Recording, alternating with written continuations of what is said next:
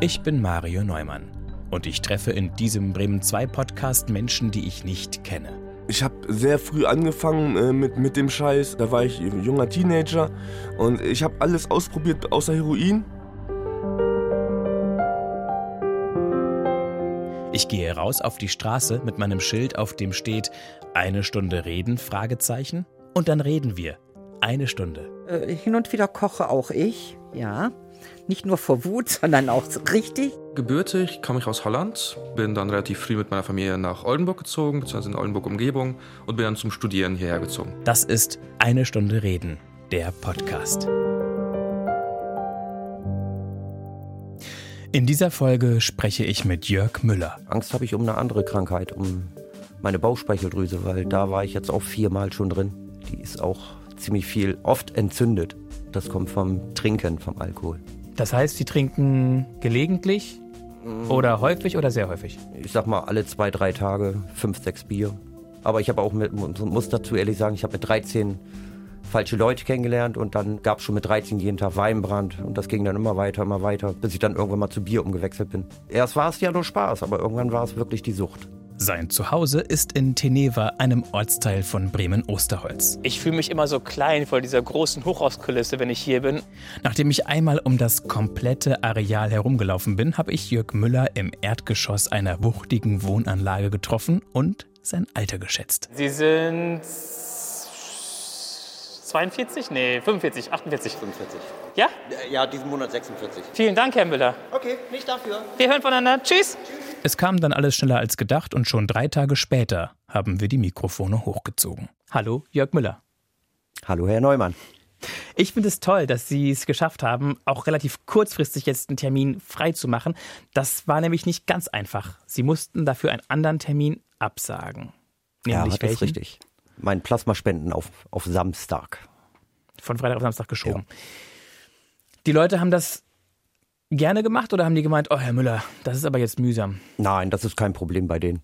Und fiel es Ihnen schwer, da anzurufen und zu sagen, ich würde jetzt gerne verschieben? Nein, das ging eigentlich alles gut.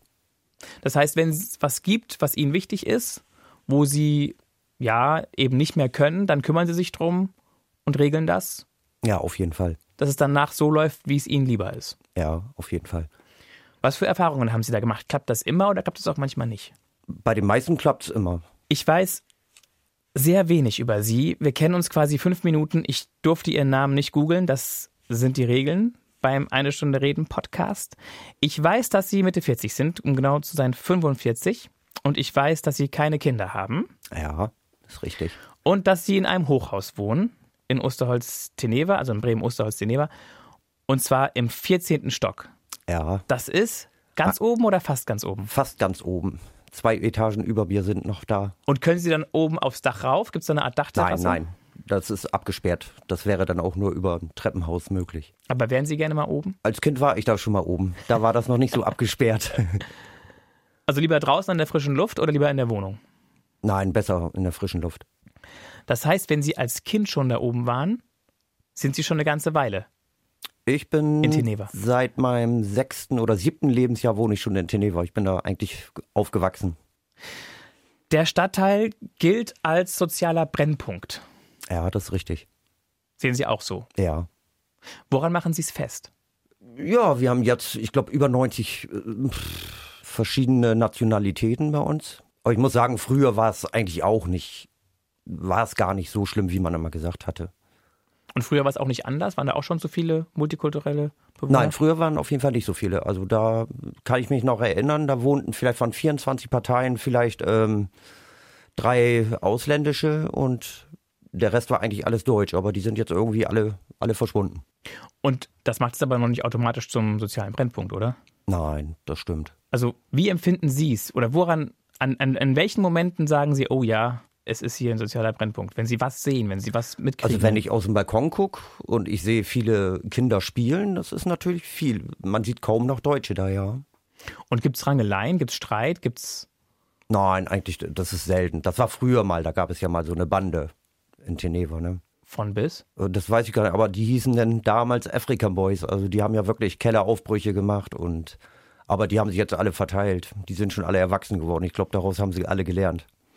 Und aktuell gibt es sowas Ihres Wissens nicht. Nein, nein, zurzeit ist alles. Ich habe da oben meine Ruhe im 14. Stock, meine schönste Aussicht. Ich kann das Weserstadion sehen. Wie viel Quadratmeter haben Sie? 44,61. Also eineinhalb Zimmerwohnung. Reicht Ihnen? Oder Ja, das reicht mir vollkommen. Könnte ruhig ein bisschen größer sagen, sagen wir mal so, weil meine Bude ist ziemlich vollgestellt. Womit? Was ist da alles drin? Mit viel UV-Deko, musikmäßig, DJ-mäßig Pult und ja, so ein ganzes Gerüst an der ganzen Decke. Dann hatte ich noch, ich wollte mich damals selbstständig machen als Koch. Ich hatte, muss dazu sagen, ich hatte vorher einen Unfall gehabt und meine Schulter wurde gebrochen. Und da habe ich Schmerzensgeld bekommen. Dadurch wollte ich mich selbstständig machen, habe mir einiges schon an Gastro-Sachen gekauft. Aber das hat dann irgendwie doch nicht geklappt. Bin ich eigentlich jetzt auch froh drüber, dass es nicht geklappt hat durch diese Corona-Maßnahmen. Ach so, das ist quasi noch gar nicht so lange her. Nein, ich habe noch ein paar Geräte da. Lässt sich auch ganz schwer verkaufen jetzt zur Zeit, ne? Weil ich habe damals Koch gelernt und das ist immer noch mein Hobby Nummer eins. Auch ausgelernt, ne? Und selbstständig wollten Sie sein als DJ oder als Koch? Nee, als Koch. Irgendwo so ein Imbiss, entweder Imbiss, aber das war mir äh, alles ein bisschen zu kritisch. Aber die Idee war ja da. Die Idee war da, ja, man kriegt ja auch staatliche Hilfe, aber in meinem Alter, ich- ich weiß nicht, dann bin ich einmal zum Arbeitsamt gegangen, habe mal so eine Schulung mitgemacht, aber das war dann mir auch schon wieder zu, hoch. ich sage, ich bin einfach zu alt dafür.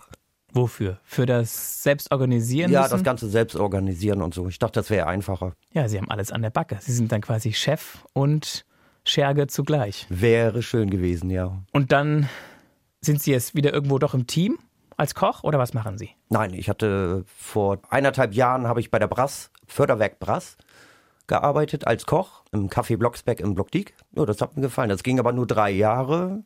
Das ist eben halt so ein In-Job, ein Euro-Job, ne? Ja, und dann sind die drei Jahre rum gewesen. Also das hat mir auch sehr gut gefallen, weil ich war der einzigste Koch und die anderen waren eben halt eben nur äh, so Küchenhilfen. Das heißt, Sie hatten dann da doch das Sagen. Ja, ja, in, in, in der Küche, ja.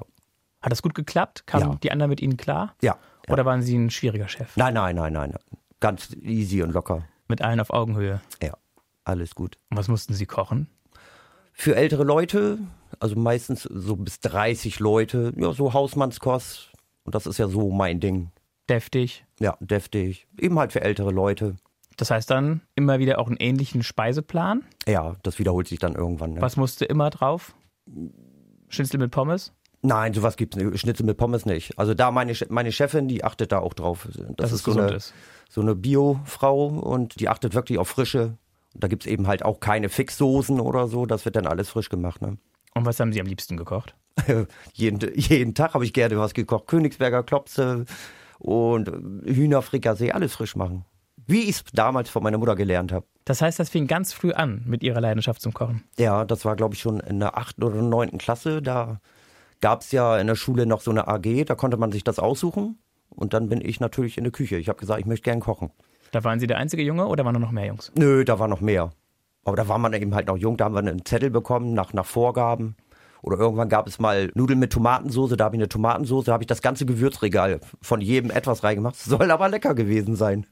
Ja, und da hatte ich dann richtig Lust dazu. Dann habe ich ein Praktikum gemacht bei Mercedes-Benz In der Kantine. im Casino. Da gibt es ja eine Kantine und ein Casino, was leider nicht mehr besteht, das Casino. Ja, und dann war ich im Casino, habe die Ausbildung später damit angefangen. Was ist der Unterschied zwischen Kantine und Casino? Das Casino ist eigentlich nur so für höhere Leute, Also die Oh, gehobene Kantine Die sozusagen. gehobene, genau, gehobene Kantine. Da haben wir auch manchmal 60, 70 Essen bekocht. Wie groß war das Team? Wir waren eigentlich meist immer nur zu zweit. Der Chef und Sie. Ja, genau, mein Ausbilder und ich. Und dann gab es eben halt noch die Restaurantfachfrauen. Die waren, glaube ich, zu viert, Die das Essen serviert haben serviert haben. Mhm. und sich ums Geschirr gekümmert haben und alles. Ja, genau. Oder mussten Sie auch abspülen als Nein, Azubi? nein, wir durften immer nur Dreck machen. Zum Glück oder auch ein bisschen leider, die Ausbildung? Nein, die Ausbildung, das war perfekt. Es gibt nichts Perfekteres als eine Arbeitszeit von 6 bis 14 Uhr und Wochenende frei. Das haben sie eigentlich draußen in den Küchen nicht so. Da wollen die meisten gerne abends essen. Ja, genau. Und dann geht's bis spät in die Nacht, bis alles aufgeräumt ist, bis geputzt ist, 1 Uhr. Ja, bei den anderen ja, also nicht bei Mercedes. Bei Mercedes war um 14 Uhr Schluss. Aber hatten Sie auch mal so einen Job? Ja, ich war im Parkhotel mal, aber das war überhaupt nicht meine Welle. Weil die Arbeitszeiten 10 bis 15, 18 bis 22, in der Stunde konnte ich dann eben nach Hause fahren, wieder zurückfahren und wieder weiter. Das war aber nicht so mein Ding. Wie lange waren Sie da? Das war auch nur ein Praktikum, Okay. außerbetrieblich von Mercedes. Während der Ausbildung. Ja. Wir haben eben, als wir die Mikrofone ausprobiert haben, kurz drüber gesprochen, wie es denn so war in der Schule, ob sie gerne zur Schule gegangen sind. Da haben sie gesagt, Schule ging, Ausbildung nicht so. ja, in der Ausbildung wurde man ein bisschen mehr gefordert. Und damals war meine Welt überhaupt nicht für Politik. Das hat mich eigentlich nie interessiert. Das war auch die schlimmste Note, die ich da abgeschlossen habe. So, Also und die jetzt- Berufsschule war das Problem. Ja, die Berufsschule. Aber jetzt, wenn ich es überlege, Politik ist gar nicht mal so schlecht. Ich höre jeden Tag Radio Bremen 1 und bin immer auf dem Laufenden. Bevor wir das gleich nochmal vertiefen, was sie umtreibt, ob es da auch Sachen gibt, die ihnen Sorgen machen, wollen wir mal kurz sie noch ein bisschen steckbriefartig besser kennenlernen, Herr Müller. Ich habe hier ein Papiertütchen.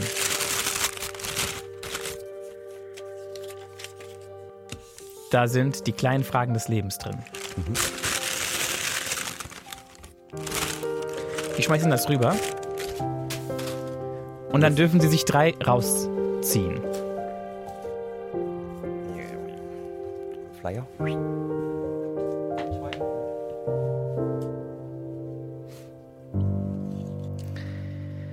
Die erste Frage, die Sie gezogen haben, Sie, Sie lächeln schon so voller Erwartung.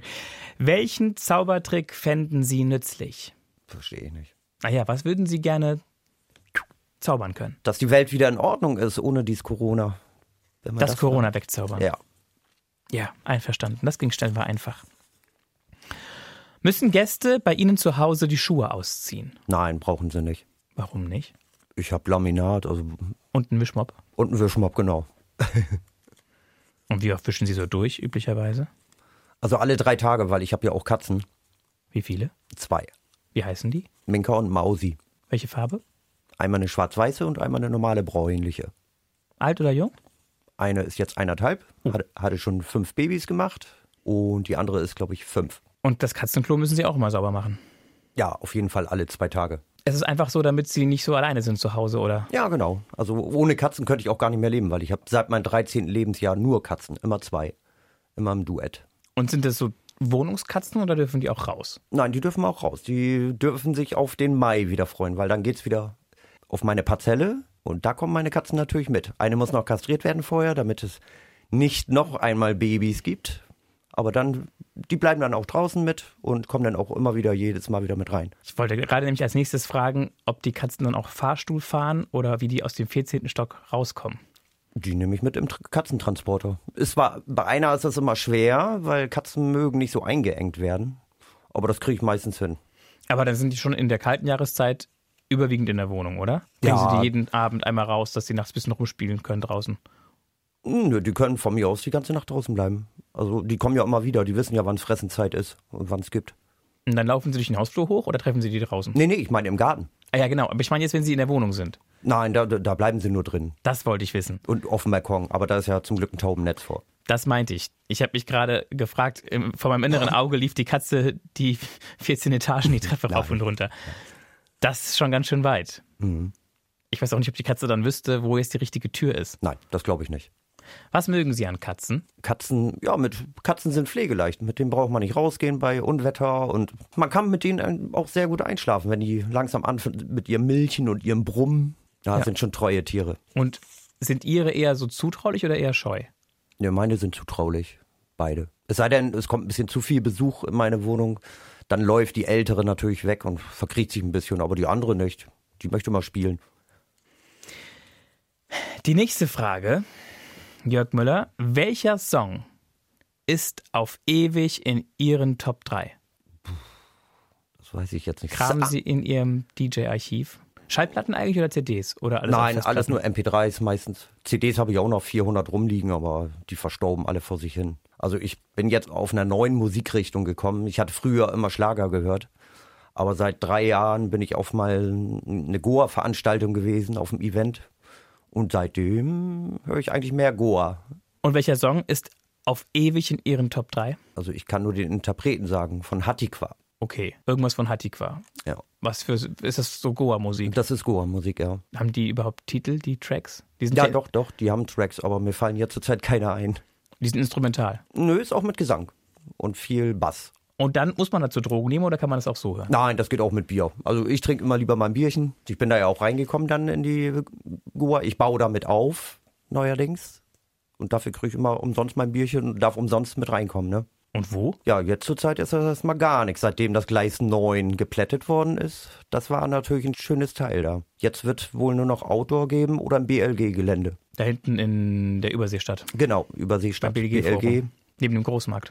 Ja, genau, da hatten wir auch schon Veranstaltungen. Wer ist wir? Ist es so eine, so eine Gemeinschaft, so ein Kollektiv oder so eine Szene, oder? Ich habe den Chef so mal kennengelernt gehabt und seitdem habe ich auch ein neues Hobby, muss ich ehrlich sagen, weil ich habe mir das damals so schön war das da und seitdem bastel ich auch viel selber mit UV-Deko, Den Chef vom Gleis 9, dem Chef von. Klangwelten. Okay. Das ist der Chef Marcel. Und Klangwelten ist. Das ist ein goa Veranstalter Klangwelten. Ja. So, und das ist auch das, was viel in der Wohnung ist. Ja, bei mir ja. Es ist eigentlich schon zu voll. Aber ich habe schon welche gehabt, die haben mir schon sogar Sachen abgekauft. Die kamen ganz aus Hannover. Also Basteln macht schon Spaß. Ich tue auch Häkeln, auch mit UV-Wolle. Die dann quasi besonders toll leuchtet, Die leuchten im Dunkeln. wenn sie mit genau. Schwarzlicht Ja. angestrahlt In meiner werden. Wohnung habe ich drei UV-Lampen. Und dass sie häkeln, ist ja eher ungewöhnlich für einen Mann, oder? Naja, das hat mir früher in der dritten, vierten Klasse hat mir das schon Spaß gemacht. Aber irgendwie, weiß ich nicht, irgendwie habe ich dann mal bei YouTube geguckt und dann habe ich gedacht, dann machen wir mal einfach mal ein bisschen was aus, aus Wolle. Warum nicht stricken? Ich konnte mal stricken. Das habe ich von meiner Mutter noch damals gelernt, aber häkeln ist doch einfacher. Oder eben halt mit der Strickliesel, ne? Da hat man halt immer diese großen Maschen, oder nicht? Wo immer so Luft durchzieht. Ja, genau. Haben Sie schon mal einen Pullover gehäkelt? Nein, nein, nein, nein. Eher so Deko, Ja, alles nur Deko. Stoff. Äh, Äh, Stoffbändchen, die verschenke ich meistens dann immer auf den Events. ist das für Sie auch so ein bisschen eine Familie geworden, diese Goa-Szene? Ja, ich habe Oder viele ist das Leu- ich hab da viele Leute äh, kennengelernt. Und ich muss ehrlich sagen, also diese Goa-Veranstaltung, also da sieht man nie Stress.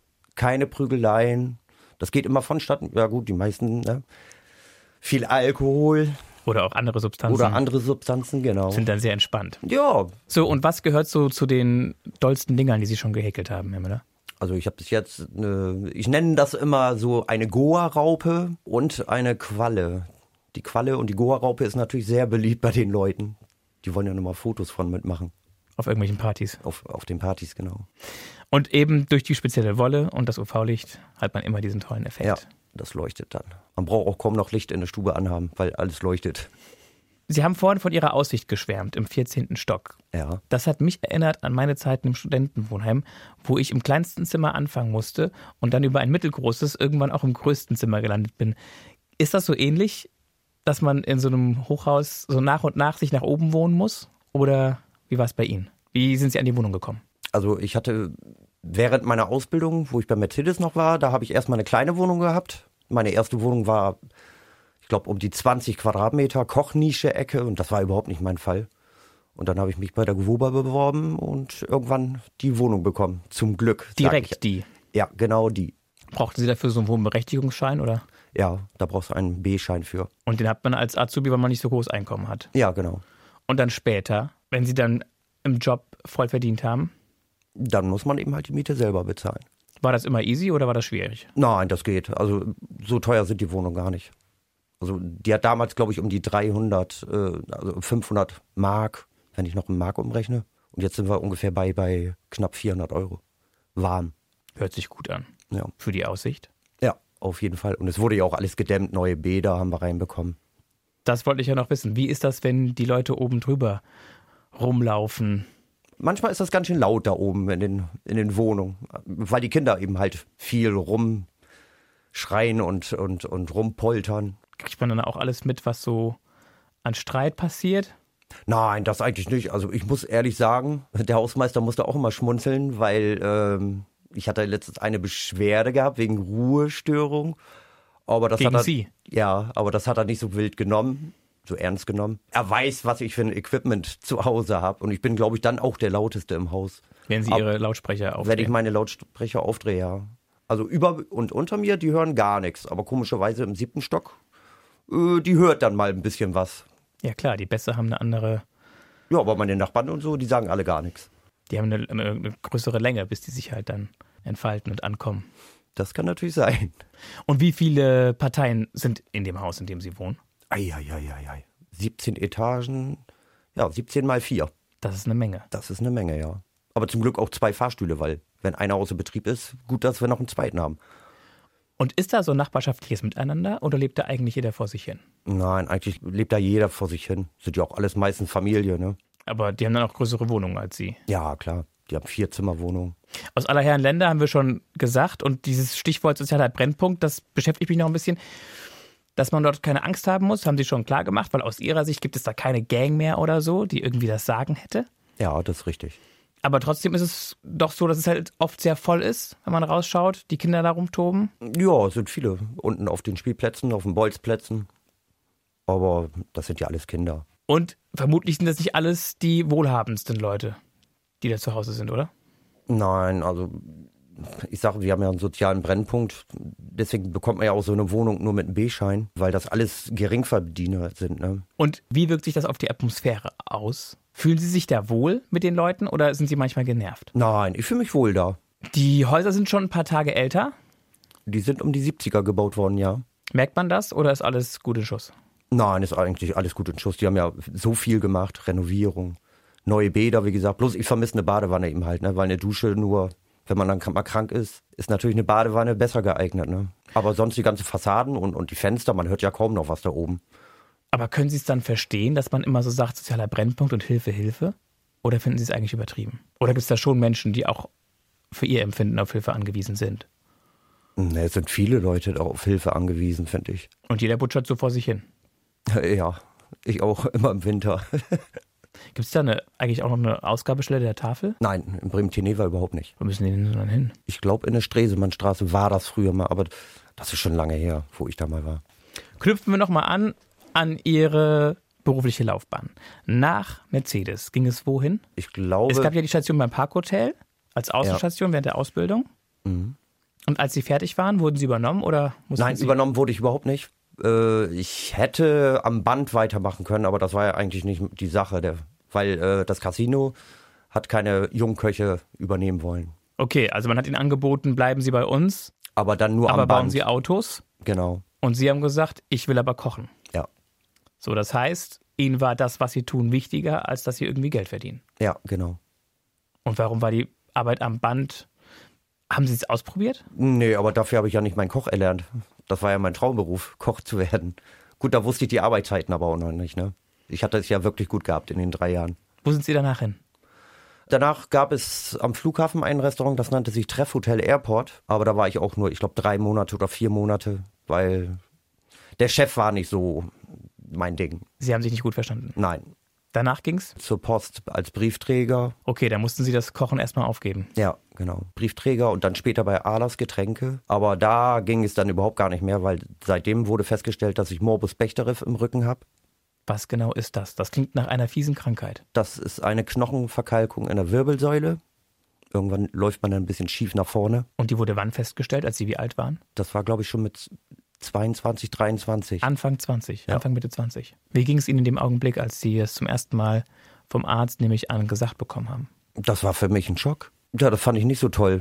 Ich musste erstmal alles googeln, was das überhaupt ist. Ja, und dann hat man das so gelesen. Ja, dann f- verfällt man ein bisschen, wenn man das so liest, was alles bei Google steht über die Krankheit. Hatten Sie dann eine richtige Depression? Oder? Ja, hatte ich richtig Depression gehabt. Aber jetzt lebe ich damit. Also das heißt, mit der Depression oder mit Mit, dieser der, mit der Krankheit. verkalkten Wirbelsäule? Ja.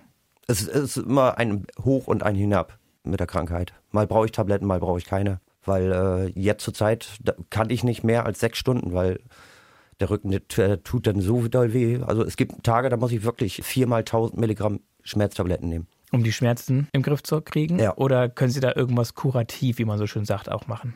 Also können ja, Sie was man muss, verändern? man muss viel Sport machen. Also man muss sich viel bewegen. Dabei, ich, ich bewege mich ja auch eigentlich ziemlich viel. also es war ein Schock, aber war es nicht auch ein Stück weit eine Erlösung, weil Sie wussten, was los ist? Ich hatte früher immer, als erstes habe ich immer äh, die Schuld meiner Matratze gegeben, weil ich bin morgens aufgestanden, ich kam kaum raus. Weil nachts ist man durch Schreie wach geworden, wenn man sich gedreht hat, weil der Rücken so wehgetan hat. Also Sie haben sich quasi selbst aufgeweckt. Ja, genau. Das war noch richtig krass, die Zeit. Haben Sie auch mal einen Notarzt angerufen oder Nein, was haben Sie dann gemacht? versucht aufzustehen und auf der Couch hingesetzt und also wieder ein bisschen Bewegung gemacht und dann wieder ins Bett. Aber man konnte ja kaum schlafen. Die Schmerzen, sobald man sich gedreht hat, dann hat man einmal so laut geschrien, dass man selber wach wurde. Also vorher haben Sie ja, wie lange haben Sie vorher gearbeitet? In der Regel? Alos war, glaube ich, ja, das war ein ganzes Jahr. Ja, und dann immer acht Stunden pro Tag. Ja, genau. Und da wurde festge dann irgendwann bin ich da zusammengebrochen, weil ich einfach nicht mehr konnte. Und daraufhin äh, wurde es festgestellt, dass ich eine Knochenverkalkung habe in der Wirbelsäule. Wie lange hat das gebraucht, bis man das gefunden hat? Auch da haben sie mich von einem Arzt zum anderen geschickt, ne? Und wie viele Ärzte hatten Sie am Ende durch? Ich glaube vier oder fünf. Und dann musste ich äh, zur Kur eine Reha machen. Wo waren Sie in der Reha? In Bad Wildung. Und wie lange? Ich glaube sechs Wochen war das, ja. Und hat Ihnen gut getan? Die Kältekammer fand ich sehr gut, also für den Rücken. Das ist so, man geht erstmal bei minus 60 rein, eineinhalb Minuten. Da muss man da auch wirklich alles abbinden, also die Ohrringe und so. Und dann geht man da wirklich in Badehose rein und Socken. Und äh, dann dreht man, da ist eine Musik, die wird gespielt und man hört da Musik und tanzt, die, man muss sich bewegen. Und dann geht's nochmal 30 Sekunden für äh, bei minus 120 Grad, glaube ich. Aber beim ersten Mal habe ich es nicht geschafft. Also das war mir wirklich zu eisig. Und danach? dann, das tat für den Rücken sehr gut. Und dann bin ich äh, in den Swimmingpool. Dann durften wir nochmal schwimmen, Wellness machen. Und das tat sehr gut. Gibt es da eine Art Selbsthilfegruppe? Oder sind Sie so ein bisschen alleine? Nein, da bin ich alleine. Die Ärzte haben auf jeden Fall gesagt, Sport würde mir auf jeden Fall gut tun. Das heißt, Sie haben zu Hause neben Ihren bunten Lampen und neben dem Technikequipment für guten Sound auch noch ein halbes Sportstudio? Nein, nein, das wäre schön gewesen, nee. Aber ich sag mal immer, äh, ab April, Mai geht's in den Garten und da habe ich genug Sport eigentlich. Welche Sportarten sind es heute? Gar keine mehr, ich bin so träge geworden. Aber was tut gut? Schwimmen? Joggen? Schwimmen finde ich gut. Also da freue ich mich auch schon wieder drauf. Was ist mit Laufen gehen? Laufen tue ich eigentlich jeden Tag zum Weserpark. Na, Ich meine, so, so Dauerlauf, Jogging, nein, Jogging nicht. Das kann meine Puste gar nicht. Ich bin Raucher. Kraftsport. Bei Ihnen gibt es unten im Hof so eine Anlage, wo man so Nein, da gehe ich nicht hin. Klimmzüge, Nein, da gehe ich nicht hin. obwohl Sie wissen, dass es Ihnen dann besser geht, wenn Sie Sport treiben. Ja, aber ich fühle mich, fühl mich schon zu alt. Meine Knochen fühlen sich schon so alt. Lässt sich das heilen? Nein, heilbar ist es auf jeden Fall nicht. man heißt- kann es einfach nur ein bisschen lindern, indem man viel Sport macht. Oder viel Medikamente nimmt? Oder Medikamente. Ja, da will ich aber nicht mehr so viel von nehmen. Warum nicht? Weil die schlagen irgendwann auch nicht mehr an, die Tabletten. Und gibt es Nebenwirkungen? Nein, eigentlich nicht. Wenigstens das. Ja. Und Ihr Magen verträgt sie. Ja, weil ich vorher immer eine Omeprazol nehme. Omeprazol ist so ein Magen, ja, so eine Magentablette. Die nehme ich eigentlich jeden Tag noch ein. Haben Sie ein bisschen Bammel, dass das irgendwann alles nicht mehr so hinhaut? Oder haben Sie sogar richtig Angst davor? Nee, Angst habe ich um eine andere Krankheit, um meine Bauchspeicheldrüse, weil da war ich jetzt auch viermal schon drin. Die ist auch ziemlich viel, oft entzündet. Weiß man warum? Das kommt vom Trinken, vom Alkohol.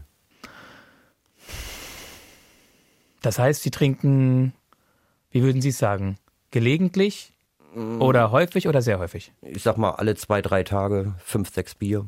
Aber ich habe auch mit, muss dazu ehrlich sagen, ich habe mit 13 falsche Leute kennengelernt und dann gab es schon mit 13 jeden Tag Weinbrand und das ging dann immer weiter, immer weiter, bis ich dann irgendwann mal zu Bier umgewechselt bin. Haben Sie versucht, davon loszukommen? Erst war es ja nur Spaß, aber irgendwann war es wirklich die Sucht. Und als Sie das gemerkt haben, wie ging Dann- es Ihnen da? Dann habe ich erstmal den Freundschafts erstmal gekündigt von den Leuten und jetzt zum Beispiel trinke ich auch weniger. Bloß wenn mich irgendwas aufregt, zum Beispiel, man kann es Corona nicht mehr hören, dann, dann haue ich mir natürlich wieder ein paar Bierchen mehr rein. Ne? Das heißt, Sie sind praktizierender Alkoholiker, kann Ja. man das so sagen? Steht auch in jedem ärztlichen Bericht drin. Alkoholabusus. Und das mit der Bauchspeicheldrüse ist ja überhaupt nicht mit zu scherzen. Weil, Es ist ja im Prinzip dann, man sagt ja Alkoholmissbrauch, sagt Ja. man ja, weil es ja eigentlich ein Genussmittel ist, was ja. Ja. in Maßen konsumiert gut ist. ja. Und für Sie ist es aber keine Alternative, das nicht zu tun, oder? Weil Also ich habe das, ich hab das jetzt eigentlich mittlerweile schon im Griff. Also ich muss das nicht mehr jeden Tag haben. Früher habe ich jeden Tag getrunken, da war ich wirklich nur am Bier schleppen. Aber das mache ich nicht mehr. Die Zeiten sind vorbei. Aber man muss auch draus lernen, weil schon ein paar Krankenhausaufenthalte, das höchste waren 14 Tage, nur am Dauertropf. Und wie haben Sie dann damals so das Leben organisiert bekommen? Also den normalen Alltag, den Job Den und Job, die hab, Sucht? ich- den Job habe ich weiter ausgeführt. Und dann abends eben halt ab 18 Uhr habe ich dann immer gleich auf die Uhr geguckt, so gleich erstmal ein Bierchen. Aber ich musste das nicht morgen schon haben oder so. Und sind Sie darauf angesprochen worden? Ja, in meiner Ausbildung damals, da haben die Frauen immer, die haben immer schon, na, hast du wieder mit dem Ossi eingetrunken? Das hat man mir zwar nicht angesehen, aber meinen Arbeitskollegen, der hatte immer eine rote Bombe gehabt. Bei mir hat man das nur gerochen. Aber ich habe meine Ausbildung geschafft, muss ich ehrlich sagen. Ja, und Sie haben auch einige weitere Jobs hingekriegt. Ja. Oder war da auch manchmal der Alkohol mit der Grund, weswegen es nicht Nein, eigentlich nicht. Deswegen nicht. Spannend. Das heißt, also, um das nochmal so kurz festzuhalten, das soll jetzt für andere natürlich kein Vorbild sein, aber ich finde das mutig und ich finde es auch irgendwie konsequent, dass sie hier sitzen und sagen, jo, ich missbrauche im Prinzip Alkohol ein Stück weit, weil ich das konsumiere, um mich wegzuhauen, um mich rauszuschießen aus der Realität. Ja. Aber für mich ist das im Moment der beste Weg. Oder sie stehen dazu. Sie haben Ja, ja, ich stehe ich steh dazu. sie, sie haben nicht vor, irgendwie, sie verteufeln das nicht für sich. Sie versuchen auch nicht, trocken zu werden. Nein, es wurde mir schon so viel Hilfen angeboten, ge- aber ich habe gesagt, das muss vom Kopf herkommen und das muss von mir auch auskommen. Und der Leidensdruck für sie aus ihrer Perspektive war bisher noch nicht so hoch, dass sie sagen, ich setze jetzt alles dran, dass ich wegkomme. Nö, alles noch nicht. Weil sie es halt immer für ihr Empfinden so weit im Griff hatten und auch haben. Ja, ich habe das jetzt soweit im Griff. Es sei denn, mich regt irgendwas schon wieder auf, dann greife ich wieder zur Flasche. Und wenn sie an den nächsten Rausch denken, freuen sie sich ein bisschen drauf auch oder wie geht's ihnen da? Nein. Ich weiß nicht, ich mein Bier schmeckt ja nicht. Ich will ja einfach nur diesen Rausch im Kopf haben. Und dann kann ich eben halt sehr gut pennen. Also freuen sie sich ein bisschen drauf. Ja, manchmal schon. Manchmal werde ich dann schon so kurz vor sechs, dann gucke ich schon auf die Uhr, können wir gleich, können wir gleich. Wirklich. Und wenn ich bis, bis 19.30 Uhr nichts getrunken habe, dann trinke ich auch nicht mehr. Dann habe ich keine Lust mehr. Ich muss das mal kurz sortieren. Schule, Realschulabschluss oder Hauptschulabschluss? Äh, mit der Ausbildung heißt es jetzt real. genau. Genau. Also Hauptschule ge- zu Ende gemacht, Erweiterten Haupt und dann die Ausbildung. Ausbildung bei Mercedes zum Koch im Casino. Genau, dann habe ich ja real. Dann drei Monate als Koch bei einem Hotel beim Flughafen Ja, und danach Briefträger und danach beim Getränkehandel. genau. Und dann sozusagen der Knockout durch diese Diagnose Morbus Bechterew. Bechterew.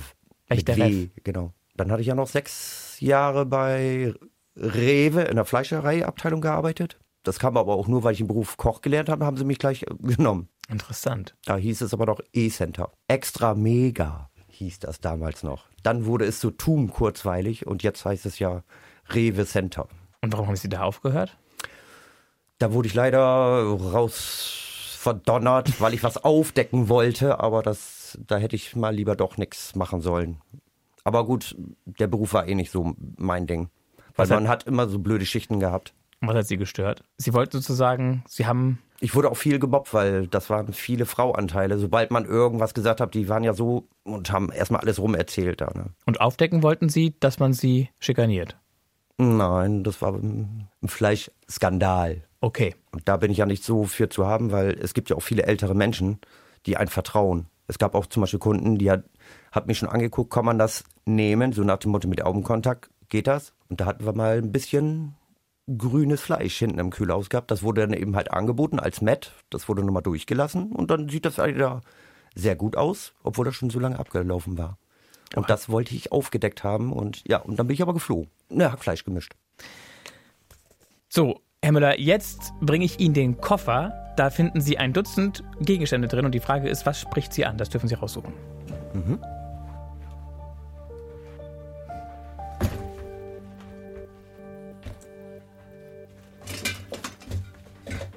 Eine Spraydose ist es geworden, neongrün. Also nicht, weil Sie gerne Graffiti sprayen, sondern weil diese Farbe mit dem Ton garantiert leuchtet bei UV-Licht. Ja. Die habe ich auch schon so oft benutzt. Wo sprühen Sie die hin? die Leisten, die ich manchmal mache. Entweder mache ich die in schwarz oder in leuchtend. Und dann kommen die Fäden rum. Das heißt, sie sprühen, wenn sie was basteln, mit äh, Das Holz, genau. den Holzrahmen an und den dann Holzrahmen. kommen da die Bindfäden rumgewickelt. Genau. Dann Gehäkelt kommt- oder nicht gehäkelt? Nein, nicht gehäkelt. Da werden überall in den Abständen von zwei Zentimeter wird Nagel reingekloppt und dann später wird daraus so ähnlich wie Mandala. Man sagt auch Stringed Arts dazu. Wird so ein so eine Art Traumfänger oder Ja, so ein genau. Traumfänger, die Dekoelement. mache ich auch, genau. Reusen, Schön. Leuchtreusen. Sie waren bei der Post, sie waren beim Getränkehandel. Dann wurde Morbus Bechterew festgestellt. Ja. Sie waren sechs Wochen in Kur inklusive Kältekammer Mhm. und danach haben Sie den Job an der Fleischtheke bekommen oder kommt noch was dazwischen? Da, nee, ich glaube, da war ich eine Zeit lang arbeitslos erstmal. Und dann habe ich ein Schreiben vom, vom Jobcenter bekommen, dass ich mich bitte da melden soll. Ja, und dann habe ich mich da gemeldet und die haben mich auch gleich genommen. Ich sage, manchmal kam ja das Ordnungsamt oder so und die haben vorne, wurden die schon aufgehalten. In der Zeit wurde schon mal das Fleisch alles versteckt hinten. Das heißt, es wurde tatsächlich nach ihrem Empfinden oder für ihre Wahrnehmung Fleisch dem Kunden angeboten, das eigentlich nicht mehr gut war? Ja, genau. Wie schafft man das? Ich meine, das, wenn gut- Fleisch nicht mehr gut ist, sieht es auch nicht mehr gut aus. Och, da gibt es Wege. Also alles, was man durch einen Hack, durch einen Fleischwolf jagt mit frischen, also so, ich sag mal, Rindfleisch war zu der Zeit schon abgelaufen, das war ja auch schon ein bisschen mehr grünlich. Aber sobald man das mischt mit Schweinemett, dann sieht das gut aus und wird eben halt für 1,99 pro Kilo verkauft, stand aber nicht in der Werbung. Und morgens eben halt um 6, was dann in der SB-Theke ablief, das wurde rausgeholt. Entweder wurde es nochmal mariniert So, und das hat jemand mitbekommen, dass sie das da melden wollen und dann wurden sie schnell versetzt oder wie muss ich mir das vorstellen? Ja, ich hatte mich irgendwie geäußert. Ich weiß aber nicht mal bei wem. Und dann musste ich auf einmal nach oben. Und da waren dann mehr als die Oberleute da. Ich glaube, der Bezirksmanager und so. Sie haben erzählt, von wegen Fleisch und dies und. Ich sag, ist doch so. Nee, nach unseren Erkenntnissen gab es überhaupt nichts. Wir haben das nochmal alles nachkontrolliert. Ja, da komme ich nicht gegen an. Ich kam mir vor, wie, wie, wie, als wenn ich ein Straftäter wäre, weil ich das aufdecken wollte. Ja, und dann haben sie mich natürlich verfranst in einer anderen Filiale. Da habe ich dann noch zwei Jahre gehabt. Und warum ging es dann nicht weiter? Weil der Chef mochte mich irgendwie auch nicht. So, und danach haben sie wo gearbeitet?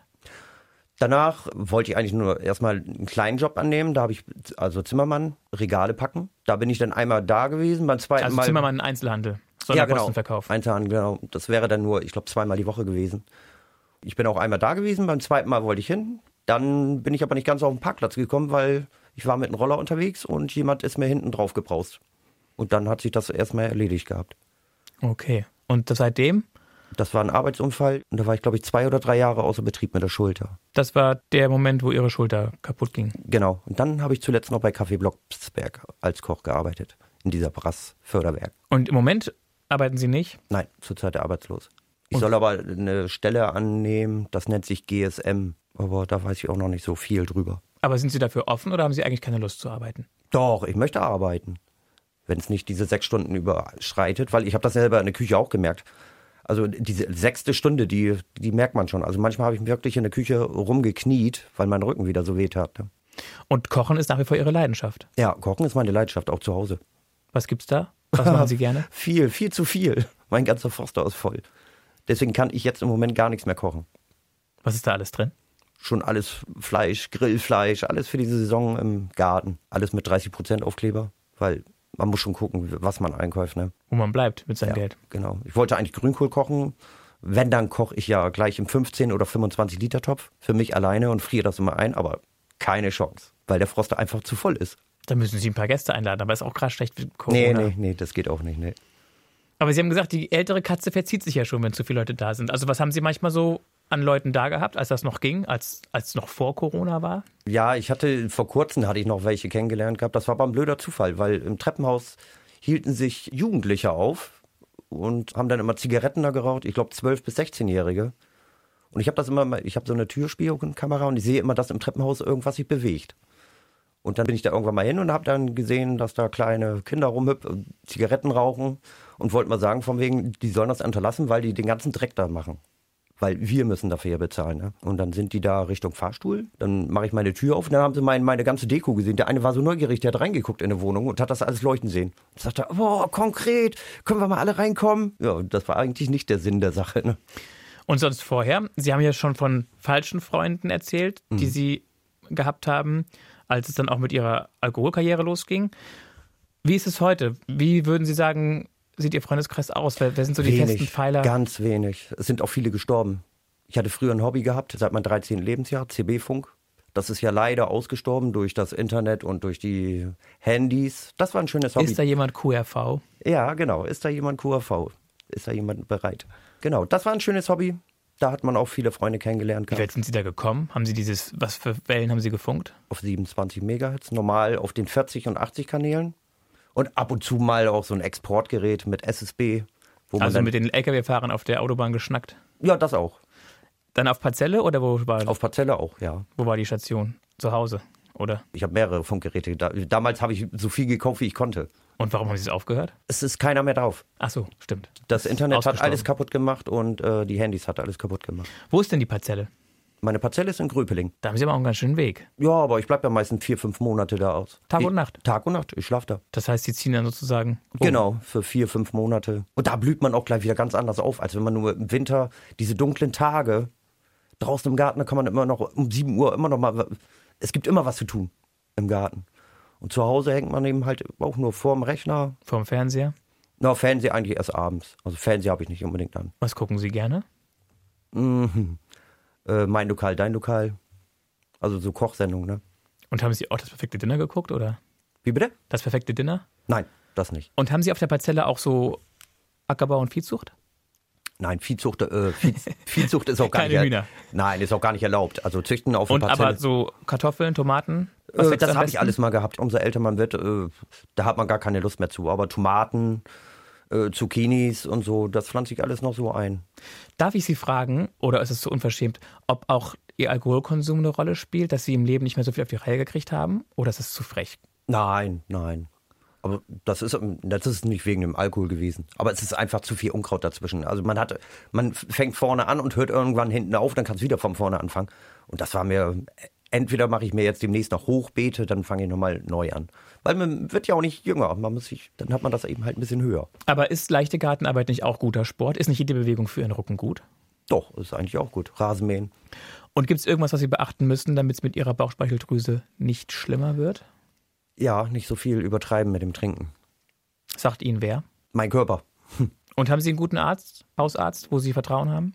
Ja, aber wenn meine Bauchspeicheldrüse angegriffen ist, dann bringen die Hausärzte auch nichts, weil dann muss ich sofort ins Krankenhaus und am Tropf. Und das waren Sie schon viermal, hatten Sie Ja, war gesagt. ich schon viermal. Das höchste waren zwei Wochen. Das war eine Qual. Das heißt, Sie spüren aber selber, wenn es zu viel ist. Wenn, wenn, also ich merke das jetzt zum Glück immer. Also jetzt neuerdings habe ich, habe ich das Gefühl schon. Wenn ich merke, dass meine Bauchschmerzen kommen und äh, es wird ein bisschen doller Druck im Bauch, dann sage ich mir lieber, Jörg, hör auf, zwei, drei Tage wieder ein bisschen Ruhe. Und das geht dann auch. Und dann ist wieder alles wieder gut. Und diese drei, vier Tage, haben Sie Entzugserscheinungen? Die ersten zwei Nächte, da kann ich nicht richtig schlafen.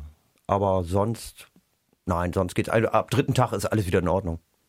Aber das Einschlafen ist eben halt anders, ne? Hören Sie denn Musik? Ich habe eigentlich Tag und Nacht Radio an. Auch wenn ich Fernsehen gucke, immer Radio läuft noch nebenbei. Das läuft jetzt zu Hause auch. Damit keine Einbrecher kommen? Ja, meine Katzen sind in Ruhe hier, finde ich. Mit wie viel Geld im Monat müssen Sie im Moment auskommen, Herr Müller? Also zum Leben irgendwas um die 400 Euro. Da bleibt aber nicht viel von. Warum? Sie haben ein paar fixe Kosten. Telefon? Ja, Telefon, Internet, Strom musst du auch selber bezahlen. Okay. Versicherung, Haftpflicht. Ja. Kommen Sie gut über die Runden oder ist es eng? Nein, das ist immer eng. Jeden Monat ist eng. Ich gehe meist immer in die minus 50 rein. Nervt Sie das? Oder? Ja, das nervt. Deswegen habe ich das jetzt mit den Plasmaspenden noch angenommen, weil da verdient man auch schon nebenbei ein bisschen was dazu. Da wurden Sie vorher durchgecheckt, ob das möglich ist. Ja. Jetzt haben Sie regelmäßigen Alkoholkonsum. War das ein Problem? Also ich werde auf jeden Fall zwölf Stunden vorher, darf man nichts dabei trinken, aber ich mache äh, zum Beispiel am besten am Vortag gar nichts an Alkohol. Und das ist für Sie in Das Ordnung. ist für mich in Ordnung. Und was kriegen Sie dann, wenn Sie da einmal Plasma spenden gehen? Das geht nach Körpergewicht und nach pro äh, wie viel Milliliter. Aber was hat man Ihnen so grob skizziert? ich glaube, zwischen 12 und 18 Euro irgendwie. Und beim fünften Mal kriegt man nochmal 50 Euro dazu. Und wie oft dürfen Sie gehen? Ich glaube, zweimal die Woche. Okay. Also das wollen Sie jetzt richtig angehen. Ja, auf jeden Fall. Zum einen, um Gutes zu tun, zum anderen auch einfach aus einer wirtschaftlichen Not heraus. Ja, genau. Kann man so sagen, oder? Ja. Oder ist das zu hoch gegriffen? Nee, nee, das ist schon in Ordnung. Weil man hat ja immer, man bekommt immer wieder neue Rechnungen, die man nicht begleichen kann. Zum Beispiel jetzt stotter ich auch gerade meine Pacht ab für meine Parzelle. Da muss die Katze noch kastriert werden und das geht vom normalen Geld eben halt nicht, vom Lebensunterhalt. Finden Sie das ungerecht, dass Sie nicht mehr Geld haben? Nein, das ist schon in Ordnung. Dafür muss man ja nichts tun. Also dafür tut man ja nichts, ne? Und wenn Sie einen Job hätten, auch in einen Euro-Job, würden Sie mehr bekommen? dann würde ich um die 170 Euro ungefähr jeden Monat bekommen, plus Fahrkarte. Zusätzlich Ja, zu den 400, die Sie jetzt haben. Hm. 170 Euro plus, genau. Je nachdem Anwesenheit, ne? Und Sie haben ein bisschen Angst vor der Nadel? Oder sind Sie da völlig cool und abgebrüht? Also, wenn ich die Nadel sehe, gucke ich immer weg. Wenn sie drin ist, ist sie drin, aber ich kann da nicht hingucken. Wo wären Sie denn gepiekst für die Blutplasmaspende? In die Adern, in den normalen Adern rein. Also hier Ellbogen, Ja, Innenseite, Armbeuge. Lieber Jörg Müller, wir kommen jetzt zu den großen Fragen des Lebens. Bitte wieder drei Zettel ziehen.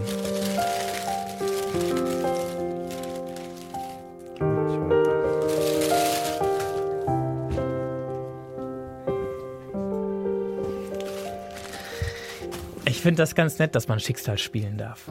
Sie haben es jetzt selbst bestimmt, was ich frage, Herr Müller. Wie zufrieden sind Sie mit sich selbst? Es geht so, ich hätte eigentlich viel mehr erreichen können.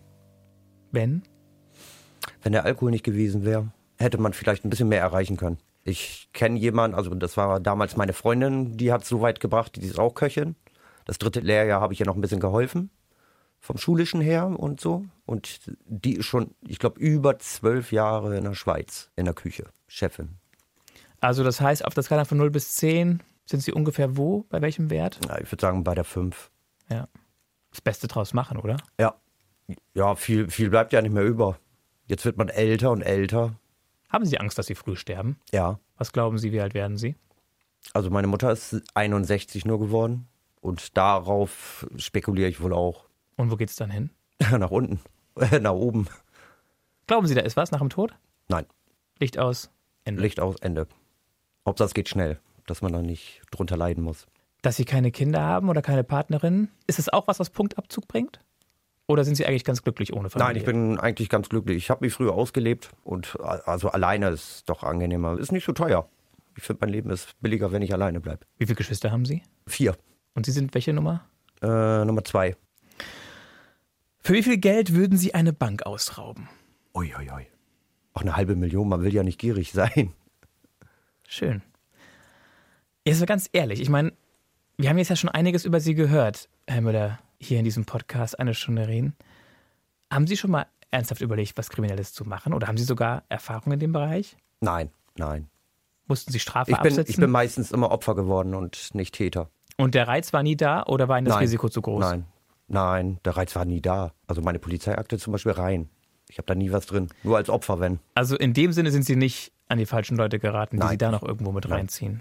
Nein, so nicht. Aber haben Sie welche gekannt, die Ihnen was erzählt haben, was Sie so alles gerissen haben? Ich hatte mal welche gekannt, ja, die, die fanden das richtig toll, dass sie jetzt auf Bewährung sind, aber mit sowas möchte ich mich gar nicht abgeben. Das wusste ich vorher auch gar nicht. Opfer wovon? Über Äh, Mobbing haben wir schon gesprochen. Über den Verkehrsunfall, wo Ihnen einer hinten drauf gecrasht ist, auch. man hat mir damals, da hatten wir einen zusammen getrunken gehabt und dann hatte ich einen Laptop gehabt, den habe ich aber noch auf Raten bezahlt, ja, und den hat er irgendwann nachts mitgehen lassen und war verschwunden. Und von der Polizei habe ich dann irgendwann nie wieder was gehört, kein Einstellungsverfahren, gar nichts. Vor zwei Jahren wurde mein Roller geklaut, auch alles demoliert. Von der Polizei habe ich auch noch nicht wieder nichts gehört. Also jedes Mal war ich Opfer. Macht Sie das wütend, so ein bisschen? Ja, das macht mich ein bisschen wütend. Weil das kostet alles Gelder, die man nicht mal eben zur Verfügung hat für so einen Roller, die ganzen Teile. Wen vermuten Sie dahinter? Der Täter wurde schon geschnappt, aber man hört nichts mehr von der Polizei. Das ist jetzt angeblich bei der Staatsanwaltschaft. Aber ich weiß gar nicht, wie ich da rankommen soll an die Staatsanwaltschaft. Dann wurde meine Parzelle letztes Jahr aufgebrochen, die ganze Türzage mit raus. Das Verfahren wurde sofort eingestellt. Da machen die auch nicht mehr groß vielartig von. Auf wen sind Sie sauer? Auf die Täter. Das macht einen sauer. Und wissen Sie, wer das war mit dem Roller? Also wissen Sie auch, wer der Täter war, Nein. Aber ich Sie selber wissen, dass weiß es er- nicht, aber die Polizei weiß es. dass er geschnappt wurde? Die, ja, die hatten ja Fingerabdrücke genommen. Und wenn Sie es wüssten, würden Sie Selbstjustiz üben oder nein, wäre das keine nein, Option? Nein. Ich würde dann mit dem Anwalt irgendwie sprechen, dass da irgendwas zu holen ist. Weil das sind garantiert wieder irgendwelche Minderjährigen gewesen. Weil in Teneva gibt es so eine Gruppe. Jugendliche, also zwischen, ja, ich sag mal immer 13 und 17. Die waren schon bekannt, die Rollerjäger. Also merkt man da, dass Sie in einem sozialen Brennpunkt wohnen. Ja. An so einem Vorfall. Hm, ja. Würden Sie gerne umziehen? Wenn ich nochmal umziehen sollte, dann würde ich gerne Richtung Pferden, Dörrpferden, irgendwo aufs Land. Warum? Da hat man nicht so viel Nachbarn, so da kann man ein bisschen lauter Musik aufdrehen, als ich schon zu Hause aufdrehe, weil jeden Tag kann ich zu Hause auch nicht aufdrehen. Und so auf, der dem Parzelle, Land, auf der Parzelle können Sie aufdrehen, oder? nur wenn die ganzen Nachbarn alle weg sind. Aber ich bin eigentlich der Einzige, der hinten schläft, in meinem Weg. Das sind Sie dann auch schon seit Jahren immer den Sommer über, oder? Ja, jedes Mal. Von da aus zur Arbeit, nach Rewe, damals noch. Und von da aus auch zu Blocksberg? Ja, genau, auch. Und glauben Sie, Sie schaffen wieder einen guten Einstieg in einen Job?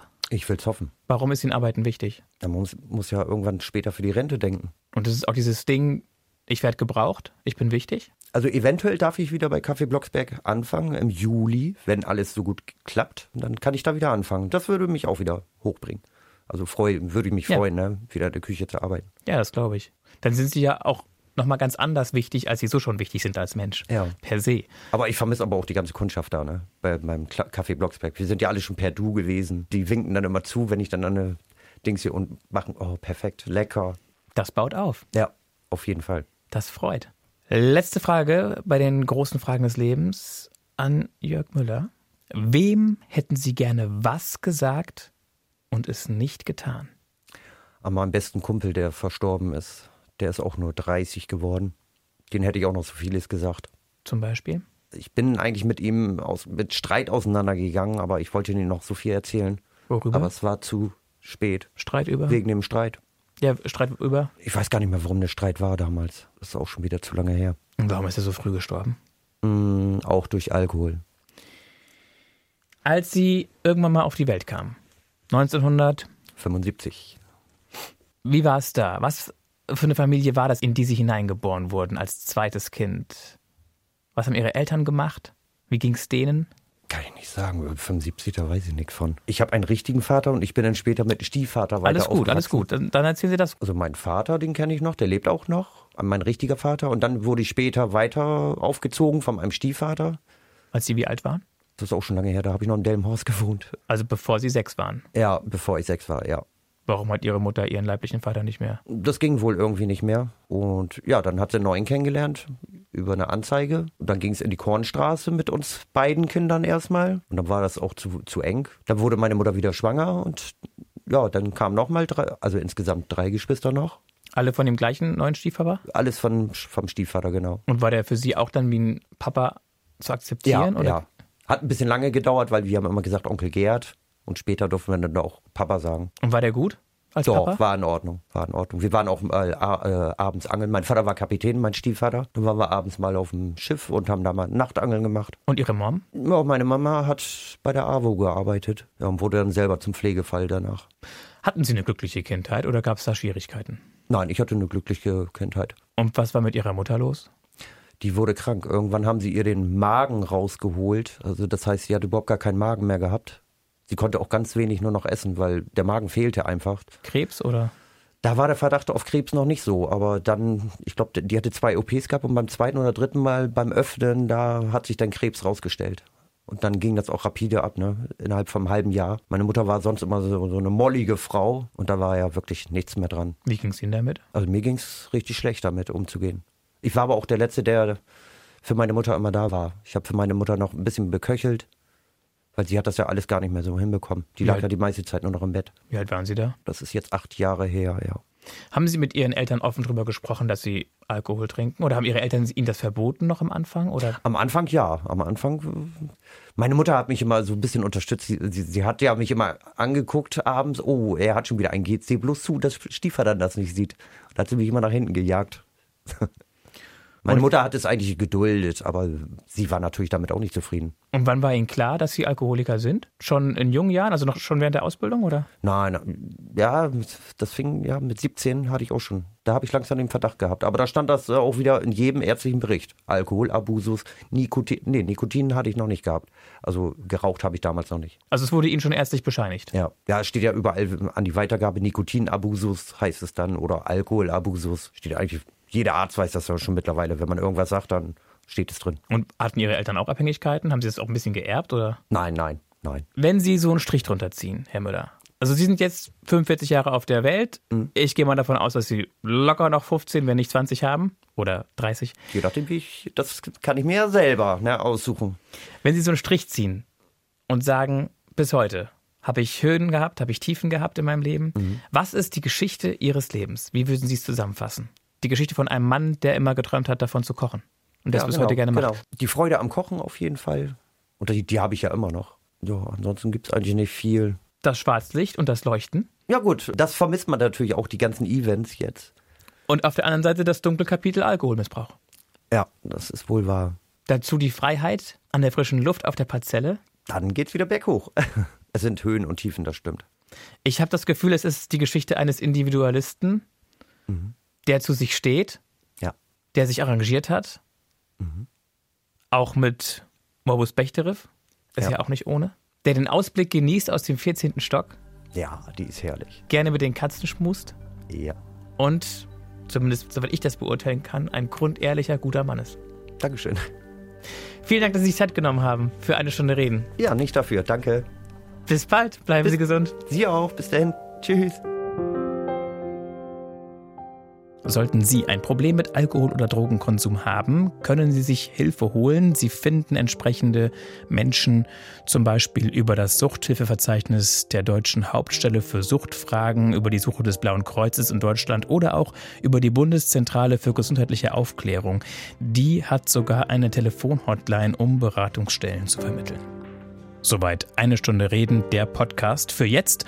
Wer gleich weitermachen will und einen weiteren Mann ohne Kinder hören möchte, da kann ich das Gespräch mit Seemann Frank Schabatke empfehlen, hier in der ARD Audiothek. Wer lieber eine Frau mit ganz vielen Kindern hören will, klickt das Gespräch mit Gudrun Schottke.